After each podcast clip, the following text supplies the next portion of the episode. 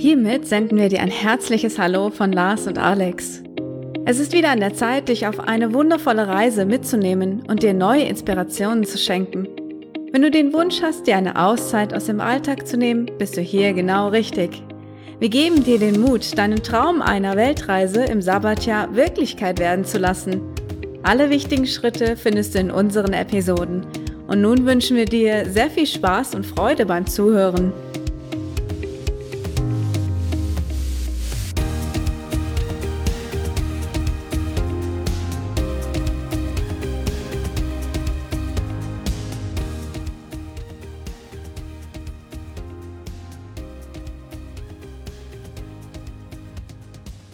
Hi. Hallo. Wie geht's dir? Ganz gut soweit. Heute ist ja das erste Wochenende sozusagen nach ähm, Schulbeginn. Und Emilia liegt auch direkt schon flach oben den ganzen Tag. Die ist heute noch gar nicht aufgestanden. Die hat heute Frühstück ans Bett genossen und Tee und malt jetzt da schon den ganzen Vormittag. Die ist ziemlich platt tatsächlich. Ja. Äh, sie hatte nur diese ein Jahr Befreiung, oder? Genau, genau. Vorher war sie ganz normal in der Schule. Und jetzt war sie eben ein Jahr raus und jetzt hat sie die Schule aber auch gewechselt. Und das ist jetzt tatsächlich echt anstrengend. Also ja. ich erlebe es selber auch so. Das ist, das eigentlich ist es wie, wie am Anfang, wie, wie damals im Ref. Ich weiß ja nicht, ob dir das auch so ging, aber als ich angefangen habe in der Schule, die ersten Tage bin ich ähm, mittags nach Hause gekommen und ich bin einfach tot umgefallen. Ich habe mich hingelegt und bin innerhalb von zwei Minuten eingeschlafen und äh, und war richtig, richtig platt und so war das jetzt diese Woche auch. Also Montag, Dienstag ging gar nicht. Da habe ich auf dem Heimweg habe ich schon gedacht, gleich muss ich irgendwie anhalten und muss kurz die Augen zumachen. Und jetzt so gegen Ende der Woche wurde es ein bisschen besser. Also Donnerstag, Freitag habe ich dann schon gemerkt, okay, jetzt, jetzt geht's langsam. Also gestern musste ich mich tatsächlich auch zu Hause dann nicht nochmal hinlegen. Aber Emilia ist auch immer auf dem Heimweg eingeschlafen im Auto. Tag sitzt nach hinten, ja. Kann ich verstehen. Also Joanna, wir haben dich kennengelernt über Alex, über Alex Fischer. Und dann haben wir dich angeschrieben und gefragt, ob du Lust hast, mit uns zu skypen. Und wir sind sehr froh, dass der Kontakt äh, ja begonnen hat. Leg mal los, wer bist du denn? also mein Name ist Joanna Barth und ich ähm, wohne südöstlich von Berlin in Brandenburg auf dem Land und ich arbeite als Grundschullehrerin und Sonderpädagogin an einer ähm, Förderschule für blinde und sehbehinderte Kinder im Grundschulbereich. Und ja, ich lebe hier auf dem, auf dem Dorf, ein ganz kleines, gemütliches Dorf.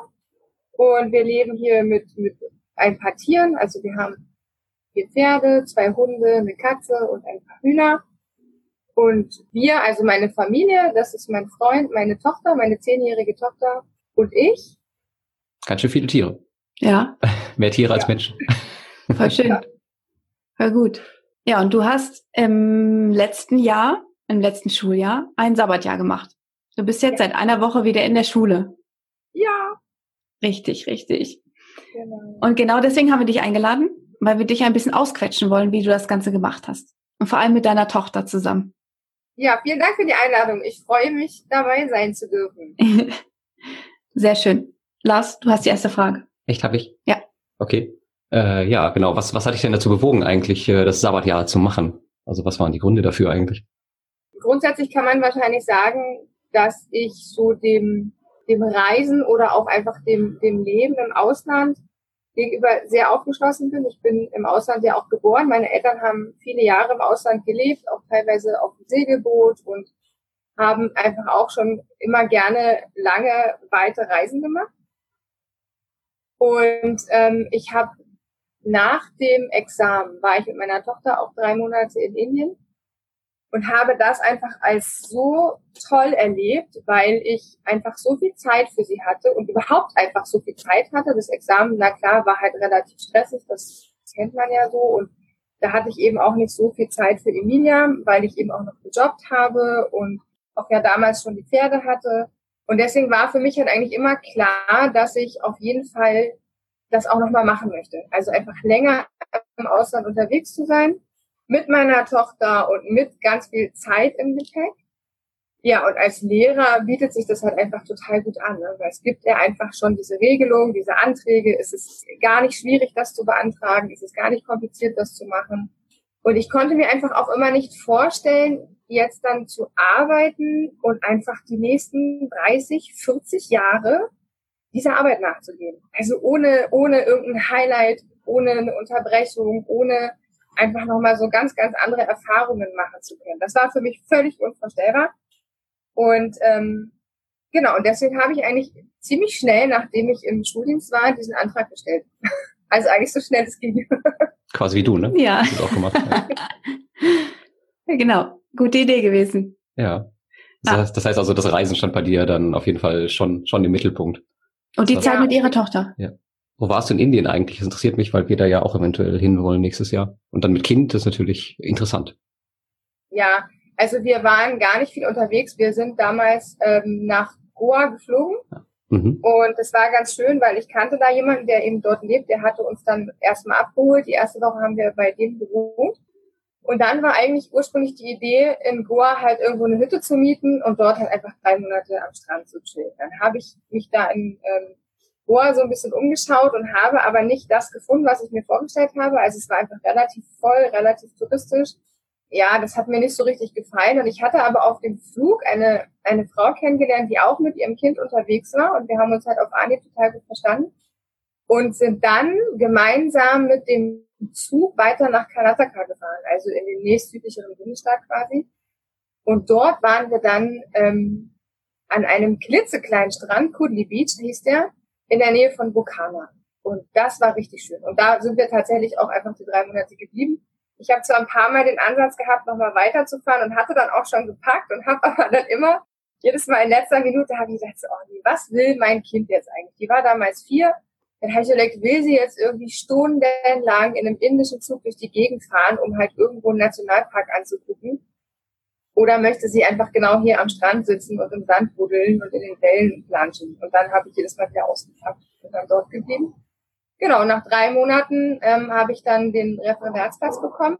Also es war halt damals so, dass ich ähm, dahin gefahren bin und im Prinzip war halt offen, wann ich zurückfahre. Ich hatte mich beworben fürs Referendariat in Berlin und Brandenburg und hatte mir eben überlegt, okay, also wenn ich eben einen Platz bekomme, dann komme ich zurück und fange meinen Ref an und wenn ich halt keinen Platz bekomme, dann verlängere ich nochmal um drei Monate und bleibe dann halt sechs Monate in Indien.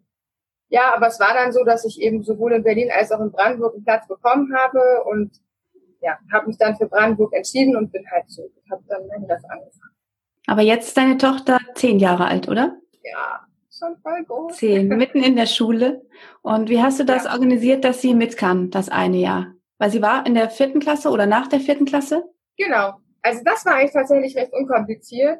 Also in Brandenburg geht ja die Grundschule bis zur sechsten Klasse. Wir Mhm. haben sechs Jahre Grundschule. Das heißt also, da ist nach der vierten jetzt auch normalerweise kein Wechsel vorgesehen. Und ich hatte dann bei mir in der, also bei der Schule meiner Tochter die Schulleiterin gefragt, wie, wie das abläuft, wie wir das jetzt machen, weil ich dann eben ein Jahr weg bin im, im Sabbatjahr und da war es so, sie wusste das selber nicht so ganz genau und meinte, ja, müssen wir halt im Schulamt nochmal nachfragen, weil die hatten den Fall halt offensichtlich noch nicht. Und dann habe ich das gemacht und ich habe einfach wahrscheinlich auch ein bisschen Glück gehabt, dass die Schulrätin, die dafür zuständig ist, gleichzeitig auch die Schulrätin von meiner Schule ist. Und ähm, gleichzeitig war es so, dass ich halt an der Schule, wo meine Tochter ähm, zur Schule gegangen ist, habe ich mein Referat auch gemacht. Das heißt, sie kannten mich halt auch und ähm, ich habe dann halt mit der zuständigen Schulrätin erstmal telefoniert und habe ihr das halt so erklärt, was ich so vorhabe. Und sie hat gemeint, ja, das ist im Grunde nicht üblich, dass Kinder halt für ein ganzes Jahr befreit werden. Also man kann halt nur so ein paar Monate, das kann man schon problemlos machen, aber für ein ganzes Jahr ist das eben nicht üblich. Aber eine sehr vernünftige Frau hat dann auch gesagt, es wäre ja totaler Quatsch, wenn sie mir da jetzt einen Strich durch die Rechnung macht, wenn ich jetzt Sabbatjahr habe und ein Jahr weg kann, reisen kann und das dann nicht realisieren kann, weil mein Kind zur Schule muss. Also hat sie gesagt, Frau Barth, schicken Sie mir einen Antrag, schriftlichen Antrag, wo ich das dann eben mal kurz erklärt habe, warum, wieso, weshalb. Ja, und dann hat sie mir das genehmigt. Und welche Gründe hast du angegeben? Also kannst du ganz kurz einfach nennen, so zwei, drei Gründe, die du genommen hast, damit deine Tochter die Befreiung bekommt. Ja, ich glaube, ich, mein einziger Grund war, ich habe Sabbatjahr und ich möchte reisen. Und natürlich nehme ich mein Kind mit. Mhm. Ich glaube, ich habe das gar nicht weiter jetzt ausgeführt. Nö, Also nicht auch, Also nicht aufgeschrieben von wegen, ja, ich werde ihr unterwegs das und das äh, lernen und wir werden das und das, diese und diese Station anfahren und da kann sie das und das lernen. Nö. Cool. Nein, ich wusste das ja zu dem Zeitpunkt auch noch gar nicht. Die, die, ich habe das ja alles gar nicht vorher planen können, den Ablauf. Und weißt du, diese gute Frau, die hat einfach auch gewusst, dass ein Kind, was ein Jahr unterwegs ist, sowieso viel mehr und ganz andere Sachen mitnimmt, als ja. das, was in der Zeit in der Schule lernt. Aber ich habe das Gefühl, dass manche genau das nicht wissen. Ja. Hm. Die Frage ist ja auch immer, wie man das organisiert. Also sozusagen, wie vor allem dann auch die Rückkehr nach Deutschland abläuft. Ne? Wenn, wenn man zum Beispiel sagt, so wie es bei uns jetzt ist, dass sie hat ja die vierte abgeschlossen, dann waren wir jetzt ein Jahr raus und unterwegs und jetzt ist sie in die fünfte gegangen. Mhm. Das heißt, ihr fehlt auch gar kein Schuljahr. Und dadurch, dass sie halt mit fünf eingestuft wurde damals, ist es sowieso so, dass sie auch ein Pufferjahr hat vom Alter her. Also es ist jetzt nicht mal so, dass sie jetzt völlig überaltert in ihrer Klasse wäre, sondern jetzt passt sie eigentlich gut rein. Und die andere Alternative, die ich mir halt damals auch so überlegt hatte, weil klar macht man sich ja Gedanken, ne, wie, wie geht's dann weiter, wenn wir wiederkommen. Die Alternative wäre eben gewesen, wir hätten dann einen Antrag auf Überspringen einer Klasse gestellt und ich hätte quasi mit ihr in dem Jahr den Stoff von der fünften Klasse erarbeitet. Das wäre für mich noch eine andere vorstellbare Variante gewesen, wobei ich dann tatsächlich diese Variante deutlich bevorzugt habe, weil ich natürlich überhaupt nicht wusste, haben wir überhaupt Lust, ja. in dem Jahr uns mit dem Schulstoff zu beschäftigen. und ich bin ja nicht doof und versau mir mein freies Jahr, auf das ich irgendwie jahrelang hingearbeitet habe, damit, dass ich mich jeden Tag mit meinem Kind darüber streite, ob wir jetzt Mathe machen oder nicht. Ja. Sondern also, Sinn der Sache war ja schon auch einfach, sich frei zu fühlen und, und einfach wirklich das zu machen, worauf man Lust hat. Und außerdem kommt noch dazu, dass hier in, in Brandenburg, ich weiß nicht, wie das bei euch ist, da kommen halt in der fünften Klasse echt viele neue Fächer dazu. Ähm, also BAT und LER und Physik und Biologie und Geografie und weiß nicht, das ist immer ein bisschen unterschiedlich. Ja, das, das kann ich auch gar nicht alles so abdecken, ja, ja. die das in der Schule dann machen. Hatte ich auch, wollte ich auch gar nicht. Ja. Genau, deswegen haben wir diese Variante gefehlt. Das heißt, es kann eigentlich auch überhaupt keiner sich darüber beschweren, dass ihr jetzt irgendwas Schulisches verloren gegangen wäre.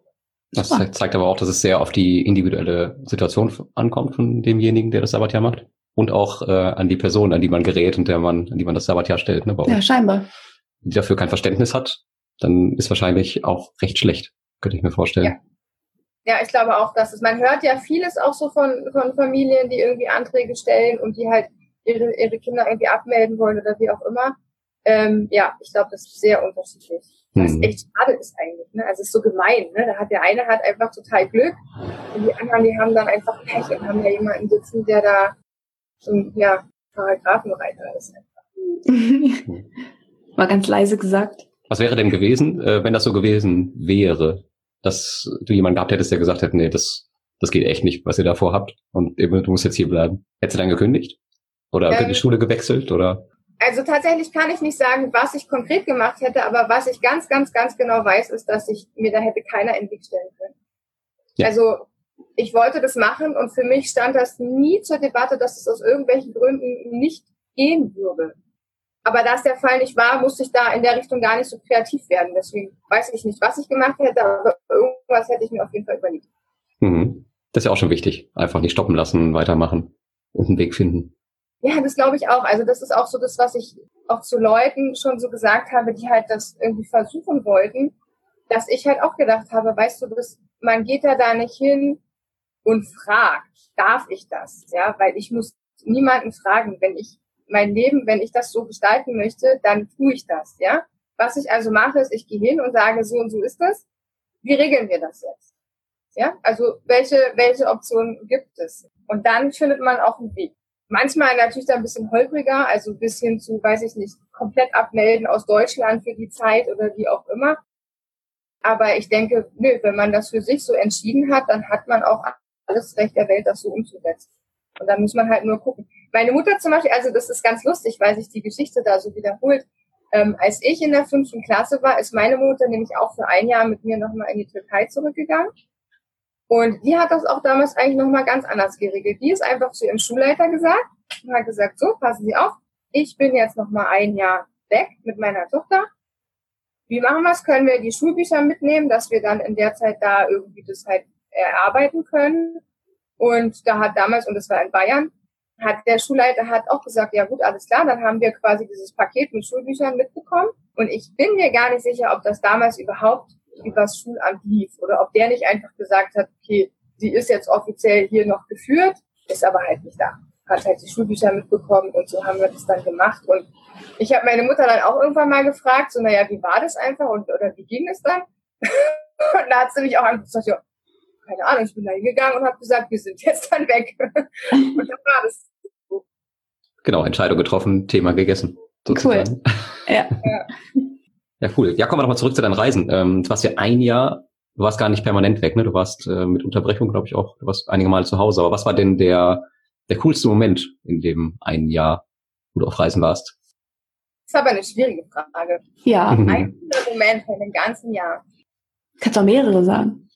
Ich kann das gar nicht tatsächlich so genau sagen. Ich würde sagen, es gab viele schöne Momente. Und was mir aber so im Rückblick auffällt, ist, dass das nach Hause kommen jedes Mal wirklich mit zu den schönsten Momenten auch gehört. Also wir waren total gerne unterwegs und wir haben natürlich auch super tolle Sachen erlebt und auch da ganz, ganz viele glückliche und aufregende und spannende Momente gehabt. Aber der häufigste schöne Moment ist tatsächlich das nach Hause kommen gewesen. Also hier wieder ankommen und ja, meine Familie halt wieder sehen, meine, meine Tiere auch wieder sehen und ach, einfach dieses Zuhause sein. Dazu muss man vielleicht auch sagen, ich bin halt auch echt gerne zu Hause. Also, und ja, ansonsten, ach, es waren so viele. Ich weiß, wir haben ja doch auch jetzt nicht eine große Reise gemacht, sondern eben so mehrere kleinere Reisen. Und da waren halt so viele Sachen. Auf dem Jakobsweg weiß ich halt, da habe ich ganz viele große und kleine Glücksmomente gehabt und in, ja, also, ja, überall eigentlich. Aber das ist eine coole Antwort auf jeden Fall. Also zu sagen, dass man sich auf das äh, beim Nachhausekommen gefreut hat, da hätte ich jetzt auch nicht mehr gerechnet. Weil meistens, wenn die Leute in Urlaub sind oder so oder ein bisschen länger weg sind, dann freuen sie sich ja eher nicht auf Deutschland und sind traurig, dass die Zeit zu Ende ist. Und du hast dich halt gefreut, jedes Mal, wenn du zurückgekommen bist.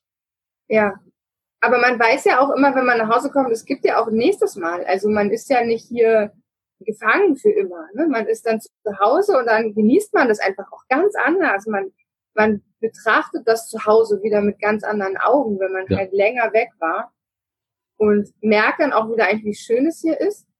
Und man weiß ja auch, man, man kann ja wieder verreisen. Also Zwischenzeitlich war es auch so, dass ich dann zwischen den Reisen tatsächlich irgendwie ein paar Tage zu Hause war. Das war dann relativ stressig. Da hätte ich mir manchmal gewünscht, es wäre doch irgendwie einfach eine große Reise gewesen. Ich wäre einfach das ganze Jahr am Stück weg gewesen, so wie ich es mir damals auch ursprünglich mal vorgestellt habe.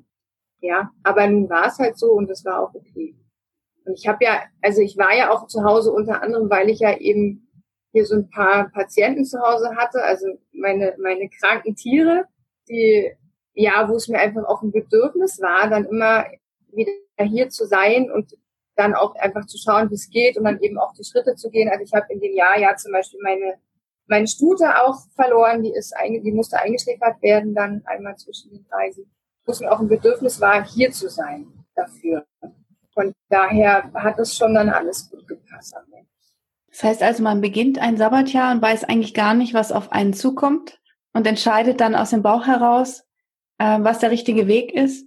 Und ist eigentlich total schön, dass man ja nicht direkt weiß, was passiert und dann einfach die Momente genießt und sieht und den Weg geht, so wie er schön ist oder wie man haben möchte. Ist ja auch das Thema, dass wir halt nicht so viel planen, unsere Weltreise auch nicht, weil wir halt dann auch halt immer frei entscheiden wollen. Aber es gibt ja Leute, die planen das ganze Sabbatjahr wirklich oder die ganze Weltreise Stück für Stück vor und wissen immer genau, wo es hingeht. Aber das nimmt den Leuten ja auch wieder ein Stückchen Freiheit, wenn sie genau das machen. Und auf Reisen ist es sowieso eigentlich unsinnig, weil es kommt ja eh immer anders, als man denkt. Hast du ja auch gesagt, in Indien, als du jemanden getroffen hast, okay, dann hast du einen ganz anderen Ort ausgewählt, wo ihr letztendlich gelandet seid. Ja, ich glaube, das ist auch echt eine Typfrage, ne? Also ja. ich habe ich hab's ja probiert. Es ist nicht so, dass ich es nicht probiert hätte. Ich habe ein Jahr lang habe ich mir Stress gemacht, damit wie plane ich jetzt mein Jahr?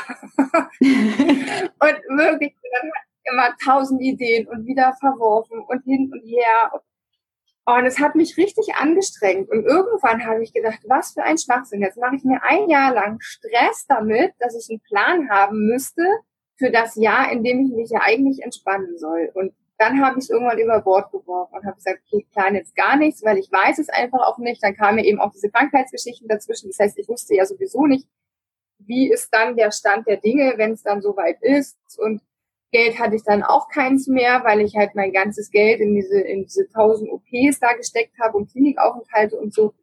Also ich hatte keinen Plan und ich hatte kein Geld. Und dann ging's los.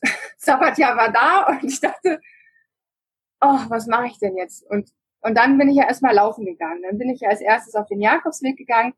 Und das war dann auch ein, eine richtig, richtig tolle Einleitung für dieses Jahr. Weil da bin ich so runtergekommen und da, da bin ich, da ging es mir so gut danach und ich war dann so richtig bereit, irgendwie genau das, was du sagst halt, ne, diesen Weg zu gehen, wie er eben kommt und zu schauen, was passiert. Das sind zwei Dinge, die mich unglaublich interessieren gerade. Einmal die Finanzierung und das andere, was ist mit euch passiert in der Zeit? Also einfach im Denken, im Fühlen. Mit was wollen wir beginnen? Mit den Gefühlen, mit der Veränderung ja, mit den Finanzen, weil sie eben sagte, dass äh, das Geld irgendwann ausgegangen ist. Jetzt würde mich natürlich interessieren, ähm, wie viel Geld hast du denn nur eigentlich geplant das ganze Jahr? Oder das Sabbatjahr an sich? Ich habe nicht geplant. Auch nicht. Also, ich hatte, ich hatte klar, ich hatte vorher angefangen zu sparen, vor, bevor das Sabbatjahr anfing. Und habe im Grunde immer so viel Geld beiseite gelegt, wie ging. Und ich habe das, ich habe ganz witzig, ich habe einen, einen Podcast von euch gehört, wo es auch um Sparen ging und ich habe das tatsächlich auch genau so gemacht. Also ich habe mir Oh, sie ist weg.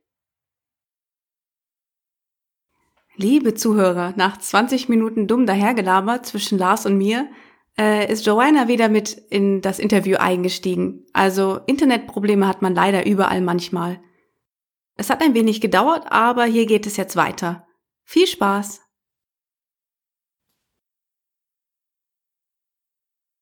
Hallo, Entschuldigung, mein Internet ist hier irgendwie völlig abgeschmiert. Kein Problem. Du bist wahrscheinlich auch sehr weit auswärts, oder? Wenn da Pferde sind und viel Land. Ja, und heute ist auch noch Gewitter. Oh. Ah, okay. Wir haben jetzt das, die erst, den ersten Teil runtergeladen und machen jetzt einfach mit dem zweiten Teil weiter. Okay. Wir waren gerade bei dem Geld, das du nicht geplant Genau. hast. Geld. Ja, ich hatte gespart. Dann hatte ich aber diese, diese Wahnsinnsausgaben und also ich habe so grob immer mal mit überschlagen, das waren ungefähr 13.000 Euro, die ich ausgegeben habe für diese ganzen Tiergeschichten. Das heißt, wäre das nicht gewesen, hätte ich für das Jahr 13.000 Euro mehr gehabt. Hatte ich jetzt nicht. War also alles einfach so ein bisschen low-budget-mäßig. Aber es ging trotzdem. Also ich habe im Prinzip ja weiterhin, ich hatte ja ähm, bei dem Sabbatjahr dieses Zwei-Drittel-Modell. Mhm. Das heißt also, ich habe zwei Jahre Vollzeit gearbeitet und habe aber nur zwei Drittel Geld bekommen. Und im dritten Jahr arbeitet man dann eben nicht und bekommt aber weiterhin zwei Drittel. Und Hab ich das auch. war eben das Geld, was ich zur Verfügung hatte. Okay, dann kommt der schöne Teil, dass wir jetzt natürlich wissen wollen, was sich verändert hat in euch beiden. Wie deine Tochter sich so damit ja identifiziert hat und wie es jetzt so ist, das Gefühl. Vor und nachher. Bin gerade abgelenkt, weil sie schleicht hier gerade durchs Zimmer und jetzt ist sie auch schon weggewischt. Also, was hat sich verändert? Also für mich hat sich ganz klar verändert, dass ich nochmal so, also ich konnte einfach so von außen mal auf mein Leben schauen und mich quasi nochmal bewusst entscheiden, ob ich so leben möchte oder eben anders. Es gibt ja wahnsinnig viele Varianten von Lebensmodellen, die man so gestalten kann. Und für mich hat sich auch nochmal verfestigt so dieses Gefühl, ich muss gar nichts. Also wenn mir hier irgendwas nicht gefällt, so wie es ist, dann kann ich das verändern. Ich muss das nicht so machen und ich muss das nicht so leben. Auch nicht, wenn andere Leute glauben, das muss so oder sagen, das muss so. Das ist für mich sehr wertvoll. Wenn ich jetzt so hiermit zurückkomme, dann ist eben mein Gefühl, ja, ich mag mein Leben so, wie es ist. Ich schaue mir das jetzt nochmal so an auch. Lebe es ja jetzt im Prinzip weiter, so wie es vorher war. Ein bisschen abgeändert, weniger Arbeit. Ich habe vorher ja ganz schön viel um die Ohren gehabt. Also ich, ja, dadurch, dass ich halt auch noch studiert habe, ähm, berufsbegleitend und dann halt ja auch noch diesen kleinen Reitbetrieb hier habe bei mir zu Hause. Das war dann alles insgesamt so relativ viel. Das ist auch eine Sache, die ich halt jetzt versuche anders zu machen, dass ich einfach mich nicht mehr so zupacke mit Verantwortung und mit Terminen und mit Dingen, die ich machen möchte. Das ist halt so ein bisschen mein, mein Problem. Vielleicht ist es gar kein Problem, es ist einfach, so bin ich halt. Ich will immer gerne alles und das möglichst auch sofort und gleichzeitig. Und das führt dann irgendwann dazu, fühlt sich da jemand angesprochen? Nicht irgendwoher. Scheinbar, er guckt mich so an, ich weiß auch nicht. ja, und es führt halt dazu, dass es dann schnell irgendwie auch ein bisschen zu viel wird. Und wenn man jetzt so wie im Sabbatjahr, wie ich das jetzt hatte, eben mal so ganz runterfährt, dann bekommt man die Gelegenheit, nochmal so zu spüren, wie das eigentlich ist, wenn man eben nicht von Termin zu Termin hetzt und wenn man nicht jeden Tag einfach funktionieren muss, ob es einem gut geht oder ob es einem schlecht geht, ist es völlig egal, weil das Ding muss ja laufen. Und wenn man das halt mal so erlebt hat, und das habe ich eben jetzt erlebt, dann ist das, dann ist das, glaube ich, ganz, ganz wertvoll, auch für das weitere Leben, dass man eben die Chance hat, nochmal zu sortieren und nochmal zu gucken, okay, was sind eigentlich die Sachen, die mir wirklich wichtig sind und was kann ich einfach auch weglassen. Also das war so eine, eine ganz gravierende Veränderung für mich. Ob ich es schaffe, wird man sehen. Ja, also das ist ja immer das eine, wenn man das dafür erfährt und aha und oho und hm. Und dann kann es aber, glaube ich, genauso passieren, dass man doch wieder in den Strudel kommt. Ne? Also das wird sich jetzt noch rausstellen ob ich das schaffe, das so umzusetzen, diese Erkenntnisse, die ich da so gewonnen habe. Und für Emilia war es, glaube ich, also die, die größte Veränderung für Emilia, würde ich denken, war, dass ich einfach viel, viel, viel mehr Zeit für sie habe. Dass es eben nicht ständig so war, dass ich sagen musste, ja, nee, aber jetzt muss ich erst noch das und jetzt muss ich noch dies und jetzt muss jedes noch erledigt werden, weil sie ist natürlich in der Zeit vorher viel zu kurz gekommen. Ja, also allein schon was diese ganze Versorgung der kranken Tiere anging, die natürlich immer dann in dem Moment, oder was heißt natürlich, vielleicht wäre es bei anderen Leuten nicht so gewesen, bei mir war es halt so, ähm, dass das in dem Moment dann halt für mich vorging. Also wenn ich da Medikamente geben musste, wenn ich da zu einer OP fahren musste, das waren halt Sachen, ne, dann, das habe ich dann halt gemacht. Und, und Emilia ist dann in dem Moment einfach zu kurz gekommen. Und genauso mit der Arbeit halt auch. Also, also ja, so rückblickend betrachtet habe ich, glaube ich, viele Dinge, ähm, ja, ich will nicht sagen wichtiger genommen, aber ich habe ihnen irgendwie den Vorrang gelassen vor der Zeit für meine Tochter. Und das war einfach nicht gut. Ja. Das war einfach nicht gut und, und deswegen, glaube ich, war es für sie auch total schön, dieses Jahr mit mir zu haben, indem wir einfach ja auch öfter alleine unterwegs waren. Mein Freund hat ja eben kein Jahr frei gehabt, der hat gehalten. Papa.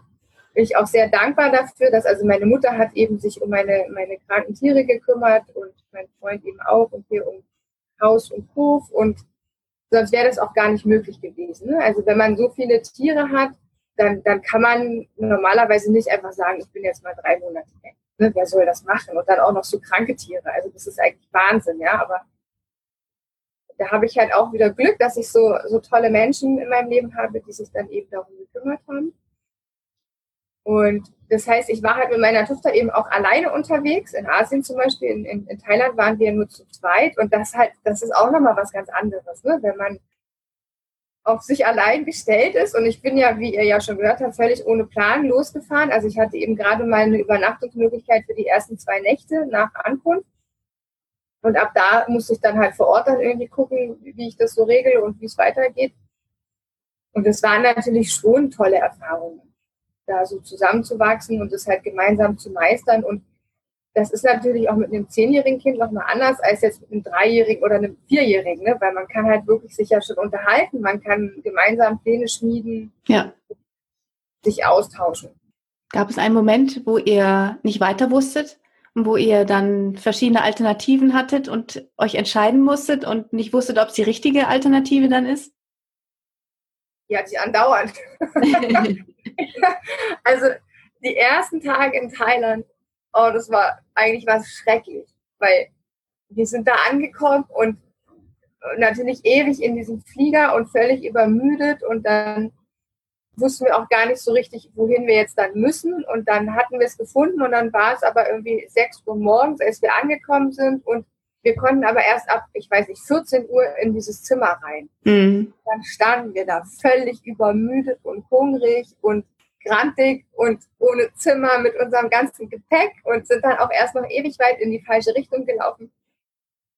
Oh, das weiß ich noch, ich war so fertig und da habe ich mich so richtig schrecklich gefühlt und ich war so glücklich, weil Emilia hat gar nicht gejammert. Ne? Die hat überhaupt nicht, man könnte ja denken, ne, die war ja genauso fertig wie ich, mindestens. Und man könnte ja denken, oh, jetzt fängt sie an zu nüllen und ne, gibt mir noch den Rest in der Situation. Aber sie war echt total tough und ich habe die kilometerweit in die falsche Richtung gelenkt mit unserem ganzen Gepäck und dann festgestellt, oh, wir müssen doch zurück.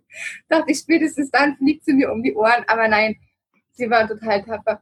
Und ähm, ja, also gerade so am Anfang, dann haben wir auch noch total mit Jetlag zu tun gehabt, haben einfach irgendwie gar nicht in diesen Rhythmus gefunden. Oh, das war doof. Da hatte ich auch echt Heimweh und da habe ich mir auch gewünscht, ich hätte irgendjemanden dabei, mit der, der mir irgendwie Entscheidungen abnimmt, weil das ja. kann ich natürlich nicht. Ne? Also so die, klar kann man viel irgendwie miteinander reden und sich abstimmen, aber am Ende die Verantwortung und die Entscheidungen sind ja meine Sache. Mhm. Da hätte ich mir halt gewünscht, ich hätte irgendwen mit dabei, mit dem ich das irgendwie besprechen kann oder der mir meine Entscheidung abnimmt. Das war gut. Aber da war sie auch dann einfach total. Irgendwann habe ich dann auch einen Heulkrampf bekommen.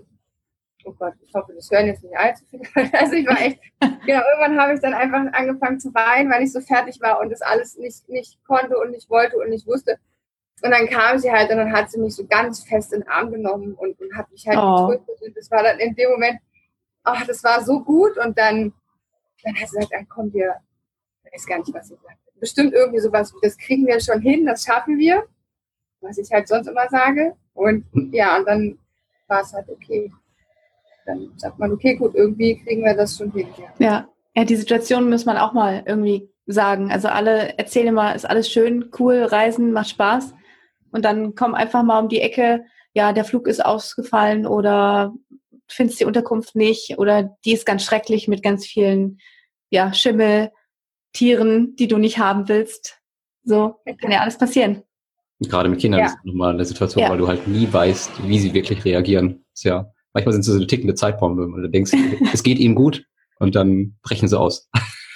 ja, ja, das stimmt. Und es war auch so am Anfang mit ihr ganz witzig, dann ähm, auch so in der ersten Woche, dann haben wir irgendwo gewartet auf eine Fähre oder so, ich weiß nicht. Und sie war halt noch so im, ich sage jetzt mal im Deutschland-Modus, ne? oh, wie lange dauert denn das und warum ja. kommt ihr denn jetzt nicht und wir wollen doch jetzt irgendwie los und oh, das ist so heiß und ich habe Durst und ich habe Hunger und, und wo ich dann gesagt habe, weißt du, Emilia, wir, wir sind jetzt hier und wir setzen uns jetzt hier hin auf unsere Taschen und wir chillen jetzt halt einfach, weil ob wir jetzt hier sitzen oder ob wir da sitzen oder auf der Fähre sitzen, ist eigentlich völlig egal. Ja, wir sind, es ist einfach so dieses halt, einfach sein dort in dem Moment und das so nehmen, wie es kommt. Und ich weiß noch, dass das war so, da hat sie mich angeguckt und konnte das überhaupt nicht verstehen. Also das war ihr völlig, weil sie wollte doch dort ankommen. Es ging immer um dieses Ankommen. Ne? Dachte, es geht nicht ums Ankommen. Wir sind jetzt unterwegs und es ist cool. Guck mal, hier sind total viele Leute und ganz unterschiedliche Leute und es gibt ja eigentlich immer was zu sehen und zu schauen. Und, äh, und im Laufe dieser Reise hat sie sich das total angenommen. Also die hat dann so, ich weiß noch, ich musste dann ähm, wegen unseres Visums sind wir nach Malaysia gefahren mit dem Bus, also von Kopangan. Und da waren wir, ich weiß, wir waren irgendwie 36 Stunden unterwegs oder so. Also es war Boah. echt ein straffer Trip. Aber dieser Trip war so schön, weil wir wussten ja, wir haben uns darauf eingestellt, wir sind jetzt einfach so lange unterwegs, wir sitzen jetzt einfach mal den ganzen Tag im Bus, wechseln zwischendurch den Bus nochmal, wir machen es uns einfach gemütlich. Dann hatten wir Essen dabei und Malsachen und zum Lesen und Spiele und dann haben wir uns in diesen Bussen da immer eingerichtet. Und Emilia war wirklich die Gelassenheit in Person. Die hat während dieser ganzen Fahrt hat sie nicht einmal irgendwie gejammert oder gemeckert oder sich beschwert, sondern sie war total in diesem Reiseflow, hat wahnsinnig viele Bilder gezeichnet Und ah, das war richtig schön. Und als wir wieder zurück waren, haben wir so, und wie war es? Und auch oh, bestimmt total schrecklich und so. Und wir waren, nee, eigentlich war es voll gemütlich, weil wir hatten uns, wir hatten Zeit miteinander, wir hatten jeder was dabei, um sich zu beschäftigen. Und da war ich echt erstaunt, ja, wenn ich das dann so verglichen habe mit dem Anfang, wo, wo, wo sie super schnell ungeduldig war und so, und dann war sie da total drin. Das war echt gut. Ja, die Ungeduld kennen wir, ne? Ja, genau. Der kleine Das Lieblingswort in Indonesien jetzt die zwei Monate war wie lange noch? Wie lange noch? und er wollte auch, was du schon gesagt hast, er wollte halt immer weiter, immer da ankommen und da hat er gleich gefragt, okay, wie lange sind wir jetzt hier? Also er hat immer schon wieder eine Station weiter gedacht. Und ich glaube, für Kinder ist es auch extrem schwer greifbar, warum man jetzt einfach das mal genießen sollte. Die wollen immer Entertainment und wollen weiter. Aber ich glaube, das ist auch schon extrem viel wert, was deine Tochter da gelernt hat. Ja. Bei Danny schaffen wir das auch noch. Ist natürlich auch immer wieder die Gefahr, dass sie jetzt, wenn sie in Deutschland ist, dann wieder auch in, in den Strudel kommt und das halt wieder, dass das alles weg ist innerhalb von ein paar Wochen. Sie steht total drauf. Also zum Beispiel auch auf den Reisen war es so, ich eigentlich hatte ich ja ganz andere Pläne, wie immer. Also ich hatte mir dann überlegt, wir machen Thailand, Kambodscha, Vietnam, dann vielleicht über Singapur zurück, hatte ich mir so überlegt. Weil damals, als sie vier war, bin ich ja mit ihr nicht viel rumgefahren. Wir waren ja wirklich nur an dem einen Ort. Da dachte ich, Mensch, jetzt mit zehn, sie kann auch ihren Rucksack schon alleine tragen und so. Das könnte ja gut funktionieren. Festgestellt habe ich, dass, dass diese Vorstellung gar nicht gepasst hat zu dem, wie wir es dort erlebt haben. Also Emilia hatte keine Lust, ständig an, an neue Stationen zu kommen. Sie mochte wirklich das irgendwo mal auch länger bleiben und dort ankommen, also so, so verweilen. Das habe ich so gemerkt. Ich habe auch gemerkt, mir persönlich war es auch zu stressig, das zu organisieren, weil dann bist du halt ständig immer damit beschäftigt zu recherchieren, irgendwie, wo ist die nächste Unterkunft, wie kommst du dorthin, wie sind die Transportmöglichkeiten, ähm, wo kriegst du die Tickets her und ne, das ist halt alles sozusagen alleine meiner Verantwortung war mir auch zu anstrengend. Somit waren wir nur in Thailand. Also wir haben dann Kambodscha, Vietnam, Singapur gestrichen hat sich einfach anders ergeben, weil wir dann auch im, im Bukitara gelandet sind. Das war ja dann eh auch nochmal so eine spezielle Station. Und, ähm, und dann war es so, jetzt am Ende des Jahres, dass Emilia hatte gar keinen Bock mehr zu reisen. Also wir hatten jetzt am Ende noch so, so kleinere Sachen, waren wir nochmal in Slowenien auf dem Festival und davor waren wir nochmal in Portugal, ähm, sind da Wohnmobil rumgefahren und da wollte sie eigentlich schon aussteigen. Und sie sagt, Mama, ich, oh, ich muss jetzt einfach auch mal zu Hause sein. Ja, also ich will jetzt gar nicht mehr weg und ich will einfach mal jetzt hier in meinem Zimmer sein und ne, hier das genießen. Und sie hat sich dann auch richtig wieder auf Alltag gefreut. Also sie, sie wollte wieder in die Schule gehen und sie wollte einen strukturierten Alltag haben, auf den man sich halt dann irgendwie einstellen kann, wo, wo vorhersehbar ist, wie das Ganze läuft. Und jetzt war sie ja eine Woche in der Schule und sie ist total begeistert, weißt du, sie kommt nach Hause und sie ist total energetisiert und sagt, oh, und, und es ist auch so toll, jetzt wieder so richtig was zu tun zu haben und, und gefordert zu sein. Also offensichtlich hat ihr das dann doch auch gefehlt. Ja, mhm. dieses, ähm, also sie hat in dem Jahr, wir haben nicht allzu viel Schule gemacht. Ab und zu, wenn sie danach gefragt hat und Lust drauf hatte, dann haben wir was gemacht, aber ansonsten nicht. Im Grunde hat sie also ein Jahr lang ganz viel gezeichnet und ganz viel geturnt. Das waren so ja, ihre, ihre Lieblingsbeschäftigungen. Und jetzt ist sie aber richtig heiß auf Schule. Richtig heiß auf Unterricht. Die will jetzt Sachen lernen und die will, die will gefordert werden und ja, ich bin froh, weißt du, stell dir vor, sie hätte, sie hätte nach dem ja. Jahr gesagt, äh, ich will nicht zurück. Ja, stimmt. Oh, dann hätte ich dann, hätte ich aber, dann wäre ich ins Rudern gekommen, ne, zu, zu schauen, wie machen wir es. Und ich habe es ihr ja auch angeboten. Also ich habe ihr halt, ich habe da mit ihr geredet über, über Schule. Achso, vielleicht als Hintergrund, wir waren im, im, im Bugitara, wo ja eben ganz viele Familien sind, die dauerhaft auf Reisen sind und wo die Kinder eben nicht in die Schule gehen. Ja, es sind einfach schulfrei lebende Kinder. Das war für uns beide einfach auch nochmal ja, ein, andere Perspektive. Ja, ein totaler Zugewinn an alternativen Lebensmodellen. Ja, echt ganz, ganz spannend. Und dann habe ich mit ihr eben darüber geredet, wie das so für sie eben bisher war in der Schule, weil sie ist immer gerne in die Schule gegangen, hat sie mir dann auch so bestätigt. Und dann habe ich halt gesagt, naja, weil wir könnten es auch anders machen. Ne? Also wir könnten auch so leben, dass sie nicht in die Schule geht. das fand sie dann eine Zeit lang, fand sie das ganz gut, hat sich dann aber doch wieder umentschieden und ist letztendlich zu dem Schluss gekommen, dass sie lieber in die Schule geht und hier in Deutschland lebt, als nicht in die Schule zu gehen und woanders zu leben. Ja, also, weil ich ja gesagt habe, ne, wenn, wenn sie nicht in die Schule gehen möchte, das ist halt hier in Deutschland nicht möglich, dann müssten wir im Prinzip halt in einem anderen Land leben, was jetzt auch nicht das Problem wäre, weil innerhalb Europas ist man ja auch schnell in Deutschland dann mit Flieger. Aber nee, also das wollte es auf gar keinen Fall. Dann war es eine Zeit lang so, dass sie gesagt hat, sie möchte gerne Schule machen, aber zu Hause mit mir. Hat sie sich dann aber irgendwann auch wieder umentschieden, weil sie gesagt hat, nee, eigentlich möchte sie schon gerne mit anderen Kindern auch in der Schule lernen.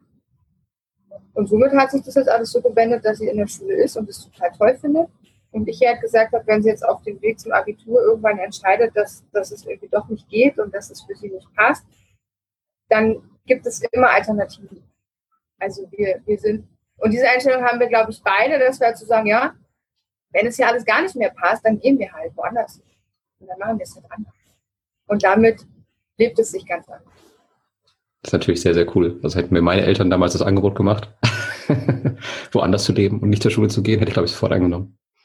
Ja, da ist halt jeder anders, ne? Ja. Und das ist gut, wenn man äh, einem Kind die Möglichkeit gibt und die ja. Freiheit schenkt, zu entscheiden, wie es möchte. Der Zeitpunkt kommt bestimmt, wo sie sagt, jetzt habe ich aber keine Lust mehr auf Schule. aber vielleicht wird sie dann den Wert der Schule vielleicht anders sehen. Das kann sein, ja. Und das durchziehen. Oder auch nicht. Also das wird, werdet ihr zwei dann klären, wenn es soweit ist. Hm. Ja, bin gespannt. ja. Ja, sehr cool. Also, also es waren schon extrem viele Dinge, die du gesagt hast. Das ist der Wahnsinn, was mit euch passiert ist in der ganzen Zeit. Und jetzt würde mich interessieren, was würdest du ähm, einer Familie oder einer Mutter oder einem einzelnen Menschen sagen? Ähm, ich würde gerne ein Jahr machen, ich traue mich aber nicht. Würde sich das für denjenigen lohnen oder wa was für Gründe gibt es da, warum du sagen würdest, mach es? Also ich glaube, dieses ein Jahr sich frei nehmen muss ja gar nicht immer unbedingt an dieses Reisen gekoppelt sein. Mhm. Also ich habe im, im, Vorfeld natürlich auch mit vielen Kollegen und Freunden und Bekannten geredet und ganz, ganz viele haben gesagt, oh, wie toll, aber bei mir geht das ja gar nicht, weil ich kann ja gar nicht weg und ich habe ja das Haus und Kinder und mein Mann muss arbeiten und so weiter. Und zum einen glaube ich, klar, wenn man es wirklich will, dann, dann würde es auch trotzdem gehen. Also mein Freund war ja auch zu Hause in der Zeit. Der hat sich dann halt irgendwann mal vier Wochen unbezahlt freistellen lassen, sodass wir eben gemeinsam auch mal eine etwas längere Reise machen konnten. Und ich glaube aber, dieses Freistellen von der Arbeit kann auch total wertvoll sein, wenn man, wenn man zu Hause ist in der Zeit und gar nicht jetzt große Reisen macht. Und trotzdem ist es aber so, dass man halt irgendwie nochmal einen ganz anderen Blick bekommt, weil man plötzlich Zeit hat für Dinge, die man eigentlich immer gerne mal machen möchte, zu denen man aber nie kommt. Ja, also sowas kennt, glaube ich, jeder. Ne? Ach, ich würde ja so gerne mehr malen oder mehr zeichnen oder ich würde gerne mehr nähen oder ich würde zu irgendeinem Sport gerne oder Sachen ausprobieren oder eine Weiterbildung machen, was auch immer. Ähm, und sich eben aus dem eigentlichen Beruf für eine gewisse Zeit lang auszuklinken, bietet, glaube ich, einfach die Chance, diese Dinge einfach mal zu tun. Sich mehr Zeit zu nehmen für sich oder für seine Familie oder was auch immer. Ähm, und dafür muss man sich ja nicht so viel trauen. Ja, also da, da ist man ja im, im Umfeld zu Hause. Wenn sich jetzt, ja klar, es gibt ganz viele Leute, die auch immer sagen, oh, das ist ja total mutig und voll, die finden es richtig krass, dass ich halt mit Emilia irgendwo hingereist bin. Was ich einerseits ein bisschen nachvollziehen kann, weil ich weiß, also vor der Indienreise damals war ich halt auch ein totaler Fernreiseangst habe. Weil ich gedacht habe, ja, und wenn ich da ankomme, dann werde ich als erstes überfallen, dann wird mein Kind entführt, dann, dann werde ich, keine Ahnung, verschleppt und also die, all diese fürchterlichen Gedanken kamen mir so, was alles passieren kann. Und ich weiß noch, ach genau, dann habe ich natürlich auch immer beim Auswärtigen Abend immer schön oh, Schlimmste Seite. So, oh Gottes Willen. Und ich weiß, damals hat meine Mutter hat zu mir gesagt, die ja viel auf Reisen war, ne? die sind ja damals auch mit dem Auto nach Indien gefahren, waren da irgendwie ein Jahr unterwegs. Und die hat zu mir gesagt, weißt du, wir haben ja nun in der Türkei gelebt. Ne? Wie hast du dich denn dort gefühlt? Hast du dich da jemals irgendwie bedroht gefühlt oder unsicher oder was ja gar nicht der Fall war? Ne? Ich habe mich da natürlich total zu Hause und wohl gefühlt. Und hat gesagt, so, und jetzt gehst du mal beim Auswärtigen Amt und jetzt liest du mal, was die dort alles zu diesem Land schreiben, indem du ja aber schon total sichere und gemütliche Erfahrungen gemacht hast. Und dann kannst du ja vielleicht dir mal überlegen, dass es in anderen Ländern auch so ist, dass ja, es kann möglicherweise in gewissen Gebieten zu diesen und jenen Dingen kommen, aber die kann es in Berlin halt auch, ja. Und ja, und dann habe ich es halt einfach gemacht. Also ich glaube, es ist halt einfach dieses, ja klar, man hat Ängste, das ist ja auch in Ordnung, und man, man sollte sicherlich auch immer eine gewisse Portion an Negativfantasie haben, was passieren könnte, einfach damit man sich dementsprechend dann auch verhält. Ne, also in Indien zum Beispiel wäre mir nicht in den Sinn gekommen, in Hotpants da irgendwie durch die Stadt zu laufen. Das macht man einfach nicht, weil das nicht, ne, das passt halt nicht. Also klar bedeckt man sich ein bisschen und, und ne, verhält sich eben nicht so, dass man sich da dann unweigerlich in Schwierigkeiten bringen könnte.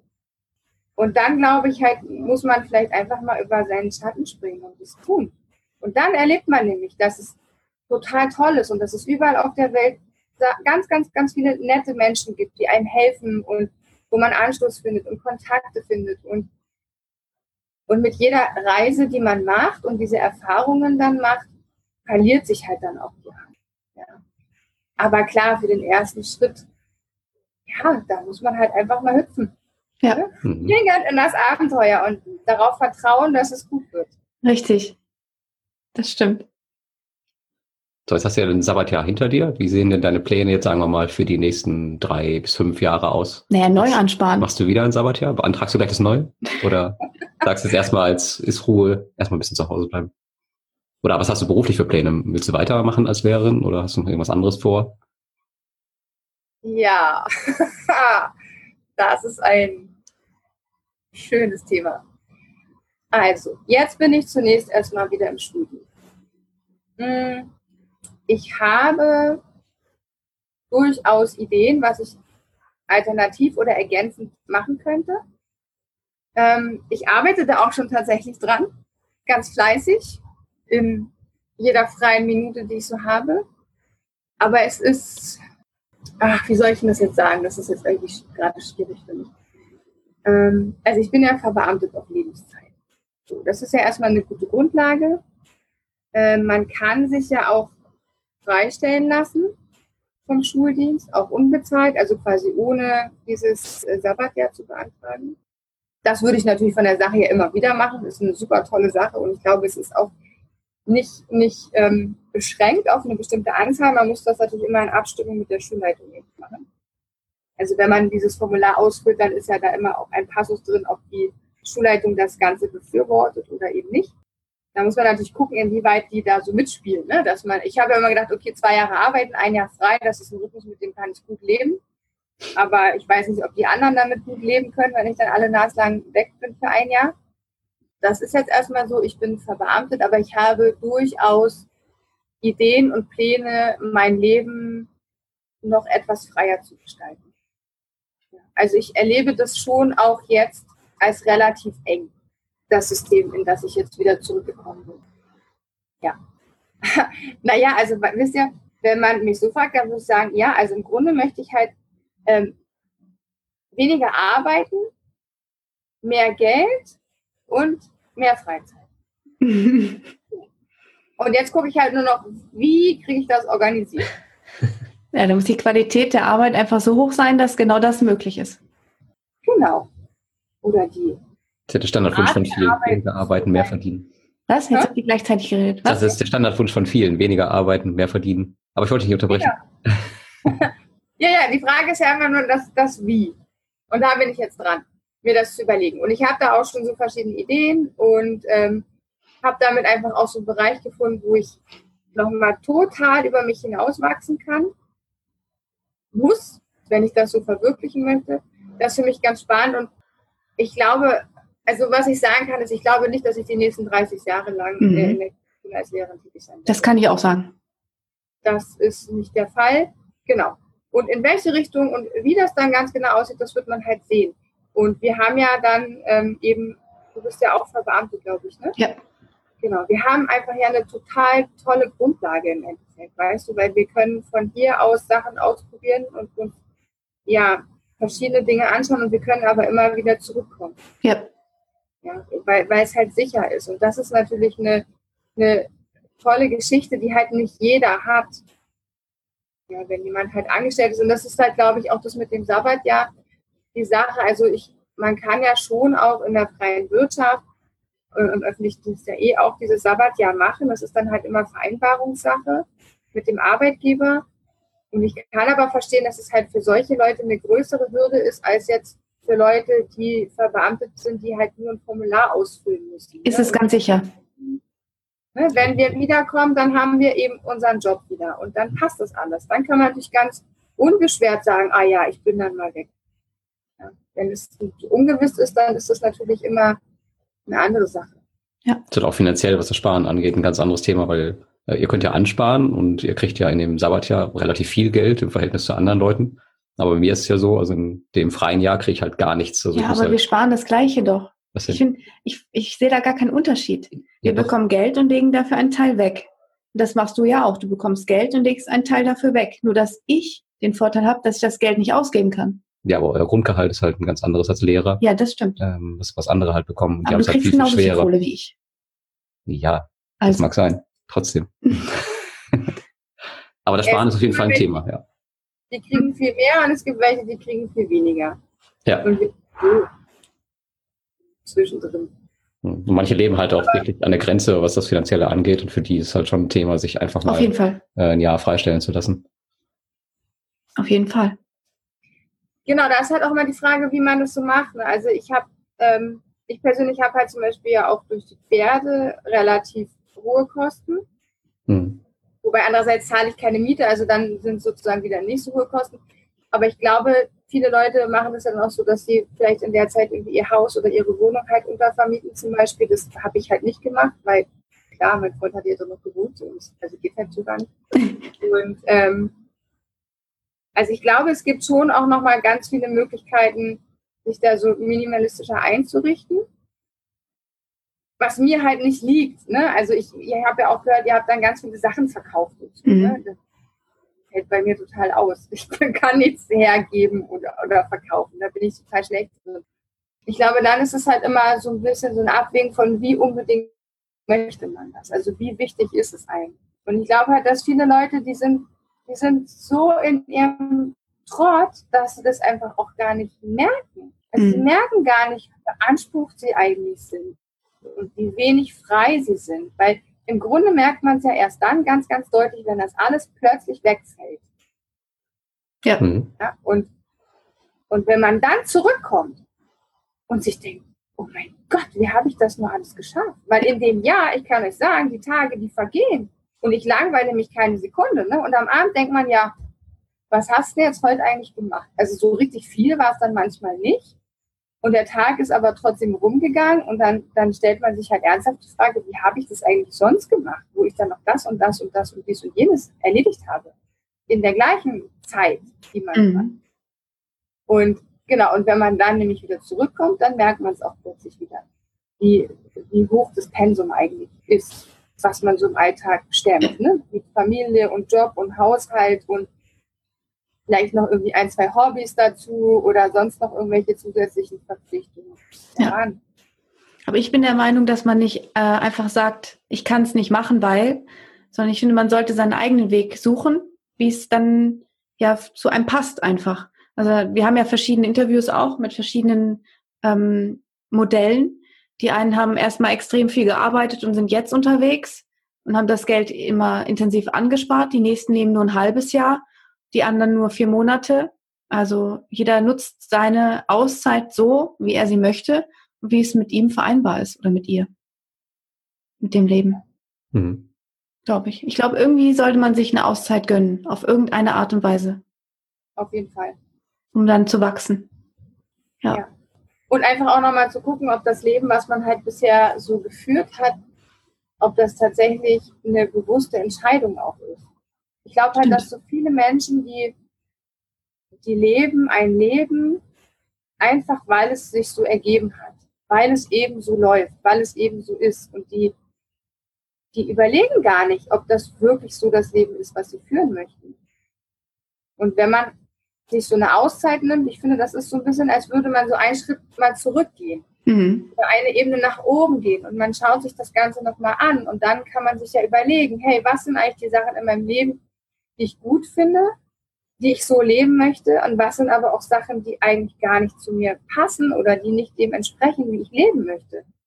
Und, und erst wenn man halt diesen Schritt zurück macht und sich das Ganze mal von außen betrachtet, dann kann man sich ganz bewusst für eine bestimmte Lebensgestaltung entscheiden. Und das ist, glaube ich, halt so ein, so ein wertvoller Punkt an dieser Auszeit. An diesem Punkt kommen halt, glaube ich, ganz viele mit. Wir machen einfach so weiter, jeden Tag. Einfach ja. so, weil es eben so ist. Und ignorieren dieses kleine Gefühl, diesen kleinen Klopfer, hey, nimm dir doch mal Zeit für ja. dich selbst. Das Ding ist, dass viele auch nicht verstehen, dass da auch nicht zwei Wochen oder drei Wochen Pauschalurlaub irgendwo helfen, weil das nee. quasi das gleiche ist wie hier, nur äh, ja, halt woanders und mit noch mehr Luxus vielleicht verbunden. Aber das ist nicht das, die wirkliche Auszeit, wo man wirklich von außen drauf schauen kann. Ja. Wir waren jetzt fünf Wochen unterwegs und selbst das ist ein bisschen kurz. Mhm. Bist du gerade in dem Modus drin zum Denken und dann kommst du schon wieder nach Hause und darfst weitermachen. Eigentlich möchte ich das Interview gar nicht abbrechen. Das ist irgendwie voll cool. Also eine Frage habe ich noch. Und zwar, ähm, du hast jetzt gesagt, du hast ganz viele Projekte und ganz viele Dinge im Kopf, die du eventuell irgendwann mal umsetzen möchtest. Bitte sende uns dann deine Kontaktdaten, wenn du etwas hast, damit wir das hier in diesen äh, Artikel reinmachen können, damit dich die Leute finden. Ja, das wäre total toll. Ich, ich, also, ah, ich hänge an diesem Punkt, an die Öffentlichkeit zu gehen. Ja. Ja, ja oh, also ich bastel jetzt an, an meiner Homepage halt schon die ganze Zeit und ähm, bin total stolz, dass ich mich da in diesem WordPress-Kram mit Divi-Bilder und so eingearbeitet habe und diesen ganzen Technik 5 hat mit Divi-Member und hast du nicht gesehen. Hm, ich glaube, sie, ist, sie nimmt langsam Form an und ich will ja diesen Kurs halt machen, also diesen, diesen Lernlustkurs, aber ich, ich hänge so ein bisschen an dem Punkt zu sagen, jetzt starte ich. Ich kann dir aus meiner Erfahrung sagen, dass es genauso ist wie mit dem Sabbatjahr, dass man sich da einfach entscheiden muss und dann das machen muss. Also arbeite jetzt nicht irgendwie monatelang an deiner Website, sondern stell sie einfach online, der Rest ergibt sich dann auf dem Weg. Also wenn ich meine Website von, ich habe auch angefangen, weiß ich nicht, ich habe die einfach online gestellt und das, Über Nacht? Genau. Da hat er mir noch abends gesagt, ja, ich glaube, ich mache eine Homepage. Und nächstes Mal, ich bin fertig geworden. Genau, und habe sie halt online gestellt und der Rest hat sich halt auf den Weg ergeben. Also da sollte man, also viele Leute kommen halt auch, gar, auch da nicht an den Punkt, an die Öffentlichkeit zu gehen, weil sie immer denken, okay, jetzt ist da noch was zu machen und das muss ich perfekt machen. Aber das ist auch halt ein großer Fehler. Einfach, einfach machen. Ja, ja, genau. Naja, das ist jetzt der, der Entwicklungsschritt, an dem ich jetzt gerade stehe, an der Schwelle sozusagen. Die Zehen gucken schon über den Abgrund, aber der Rest traut sich noch nicht so ganz. Ja, vielleicht gibt mir das ja jetzt den nötigen Schubs. Was kann denn passieren, wenn du es jetzt online stellst? Also, wovor hast du da Angst? Ja, sie ist schon online. Also sie ist schon online, aber sie ist ja noch nicht fertig. Keiner kennt die Adresse. Und, des, und deswegen kann ich da noch so ein bisschen dran rumbasteln. Ich habe halt noch so ein paar ähm, Sachen nicht fertig. Also ich habe diesen, kriege das mit dem Mitgliederbereich im Moment nicht so richtig hin und ähm, das klingt nach Mastermind. Ja, sowas wäre tatsächlich gar nicht verkehrt. Ne? Ich habe ja immer schon mal, sind wir, ist das jetzt hier noch Interview oder sind wir schon fertig? Eigentlich? Also es wird noch aufgezeichnet, aber wir können es natürlich gerne auch löschen später. Ja. Ähm, Inner Circle seid ihr ja, ne? Mhm. Aktiv auch irgendwie. Citizen Circle. Mhm. Ach, Citizen, ah, Inner Circle war ja Katrins Sportprogramm, richtig. Citizen Circle. Ich habe aber noch nicht so richtig verstanden, ähm, wie das funktioniert eigentlich. Also ob man. Das ist, ja, erzähl doch mal, Community Manager. ja. Ist, eine Mitgliedschaft, die du halt da bezahlst, die kostet circa 40 Euro im Monat. Und damit hast du halt ähm, Zugang zu diesem Forum, wo sich halt mittlerweile 350 andere Online-Unternehmer rumtreiben, die alle an einem anderen Stand halt sind. Die einen haben angefangen, die anderen sind schon weiter, die anderen haben riesige Unternehmen. Und die treffen sich halt mittlerweile viermal im Jahr, zweimal in Deutschland und zweimal im Ausland und äh, veranstalten halt ihre Events und dann gibt's Vorträge, Diskussionen, es gibt diese Masterminds, wo sich halt bestimmte Leute, die auf einem Level stehen oder auf unterschiedlichen Leveln, die sich dann zusammenfinden und sich halt über irgendwelche Themen austauschen. Das nächste Mal ist in Hamburg, das ist jetzt nächsten Monat. Das ist jetzt äh, das zweite Deutschland-Treffen, das kleinere. Und ähm, da ist genau das Gleiche. Also da treffen sie die sich davor zu diesen Masterminds, um halt um über bestimmte Themen zu diskutieren und Probleme zu lösen. So eigentlich bist du doch in Berlin ganz nah dran. Genau, in Berlin. Dann könntest du beim nächsten Treffen irgendwie die Leute kennenlernen. Geht, geht sowas? Ja, es gibt Lokaltreffen. Ähm, da kannst du auch einfach kostenlos hin und dir das einmal anschauen, die Leute kennenlernen. Äh, wenn du möchtest, kann ich da gerne mal verbinden mit demjenigen, der das organisiert. Ja, gerne, gerne, weil du hast schon recht, das ist, glaube ich, das, was mir manchmal so ein bisschen fehlt, weil hier in meinem Umfeld oder in meinem Bekanntenkreis ist halt niemand, der irgendwas in der Richtung ja. macht. Und ähm, das, glaube ich, auch gar nicht so nachvollziehen kann. Also wie sich das so anfühlt. Ne? Ich habe mein, ich hab mein Webinar halt zum Beispiel fertig und das habe ich halt, zeige ich halt immer mal so ein paar Leuten hier und für mich ist es halt jedes Mal so, als würde ich mich irgendwie nackig auf den Tisch stellen und anfangen zu tanzen. Ne? Also es ist so, wenn die das dann angucken und dann höre ich meine Stimme und dann sehe ich mich da und denke immer so, oh, das ist so schrecklich. Ja. Ich schäme mich dann immer so. Aber keiner versteht es, weißt du. Ich glaube halt nur jemand, der das vielleicht irgendwie selber auch mal so anfangsweise gemacht hat oder erlebt hat oder so, der und kann halt dann eben auch sagen, ja, weißt du, ich habe es halt auch einfach gemacht. Tu es einfach. Ja. Also die Leute in deiner Umgebung, das sind halt auch nicht die, die es äh, später kaufen werden und die haben auch gar keine Ahnung davon. Äh, von daher werden die dir da nicht viel helfen können. Nee, nee, von dem technischen Kram halt eh nicht. Ne? Also kein ja, auch den, auch den Rest, äh, das ganze, das ganze Angebot und so, das ist einfach nicht deren Welt. Ist ja hier genau das Gleiche. Also ich kann hier mit niemandem drüber reden, außer mit Alex jetzt. Aber ansonsten. Aber auch nicht so sehr mit mir. Also klar, ich kann das beurteilen, was du da hast, aber ja.